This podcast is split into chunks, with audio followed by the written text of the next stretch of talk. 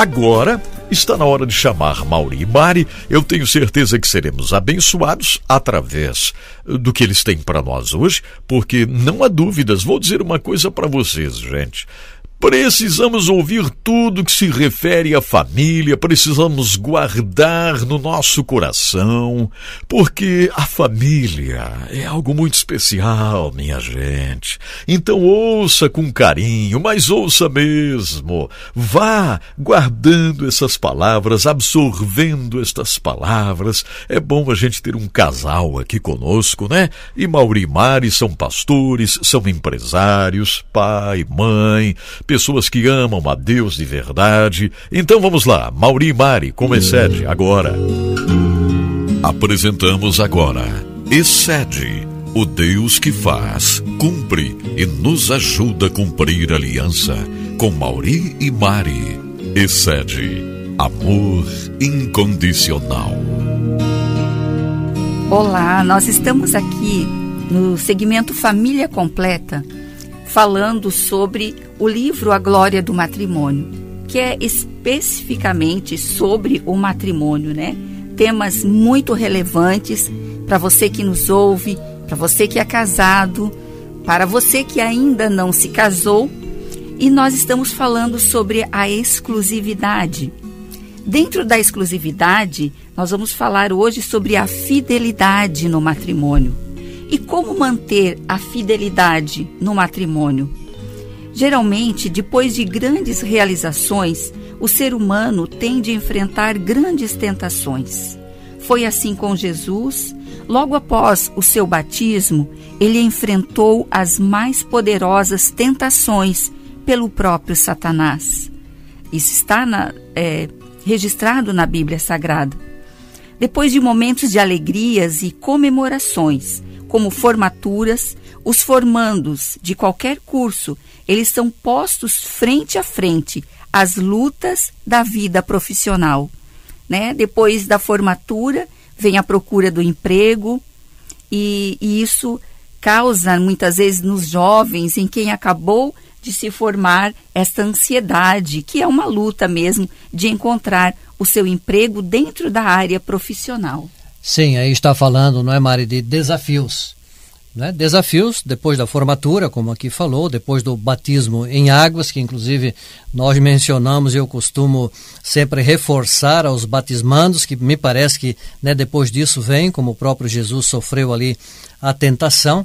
Então, esse desafio de manter essa fidelidade no casamento. Às vezes, né, Mauri, uma pessoa que acabou de passar pelo batismo, vem até às vezes uma apatia, vem um, um desânimo, né? E isso não deixa de ser uma tentação, a pessoa precisa é, estar indo ao Senhor, colocando isso para Ele, lendo a palavra, para que Ele volte a se fortalecer.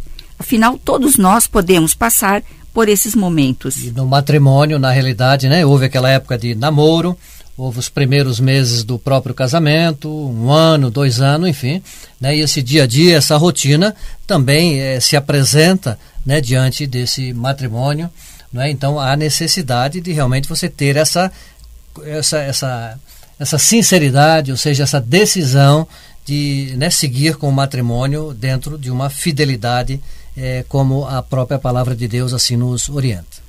É isso mesmo. E então, após essas bênçãos, né, Mauri, que o casal recebe lá no, no altar, é, após as ministrações nupciais, cada cônjuge, o marido, a esposa, eles vão enfrentar também essas lutas, porque você passa a viver a dois, né, uma vida a dois, e você agora você precisa lembrar que você é casado e que você precisa ser fiel um ao outro. Então, claro que muitas vezes esses casais poderão enfrentar lutas, provações, mas que em tudo, sempre alicerçado no Senhor, você será um vencedor.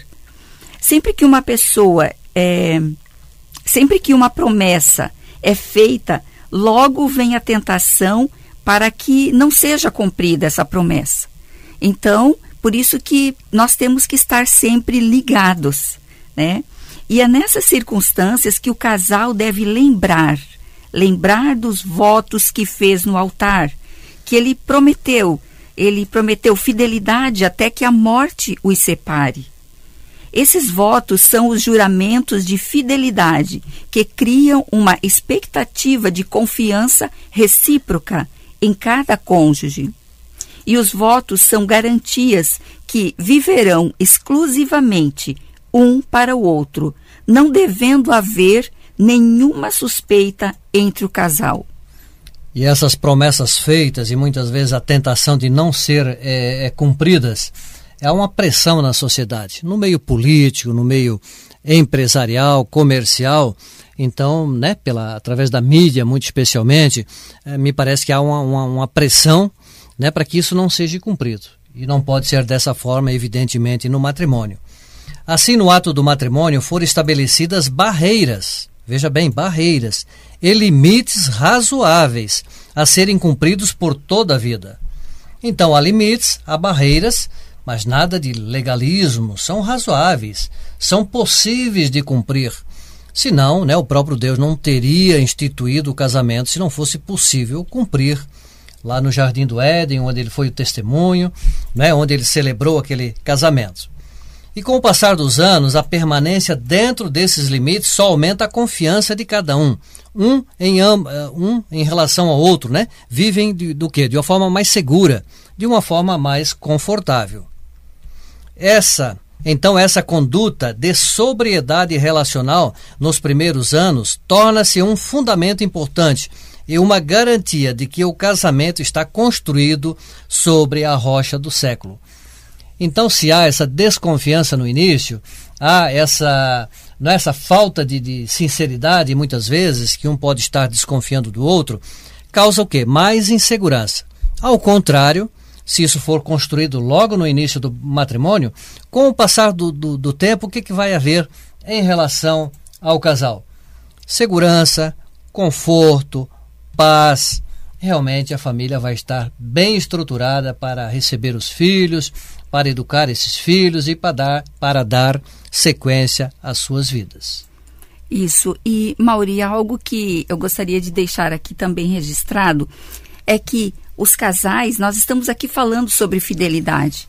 E muitos, muitas pessoas, eles não têm esse entendimento profundo do que é uma aliança, do que é um casamento, que após o casamento essa pessoa é exclusiva uma da outra e então é, tem pessoas que pensam assim não eu vou me casar mas mas a carne é fraca.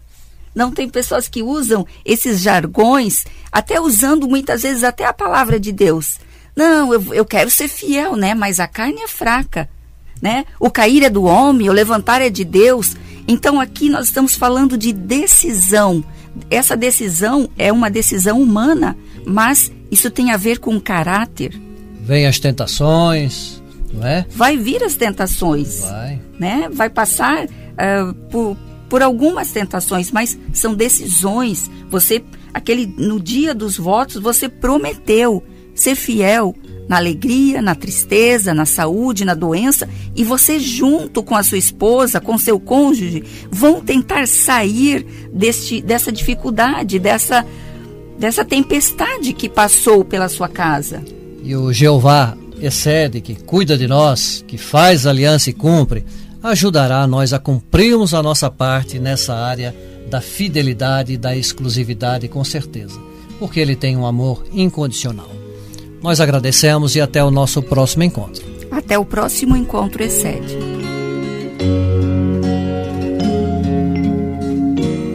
Você ouviu Excede, o Deus que faz, cumpre e nos ajuda a cumprir a aliança. Com Mauri e Mari. Excede, amor incondicional grandes verdades, né? Grandes verdades. É, é uma decisão.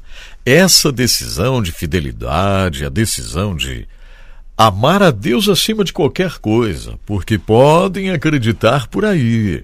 Se o homem ama a Deus acima de qualquer coisa, ele vai ter prazer, em ser fiel ao seu casamento. Se a mulher ama a Deus acima de qualquer coisa, ela vai ser fiel ao cônjuge, vai ser fiel ao casamento, vai ser uma bênção.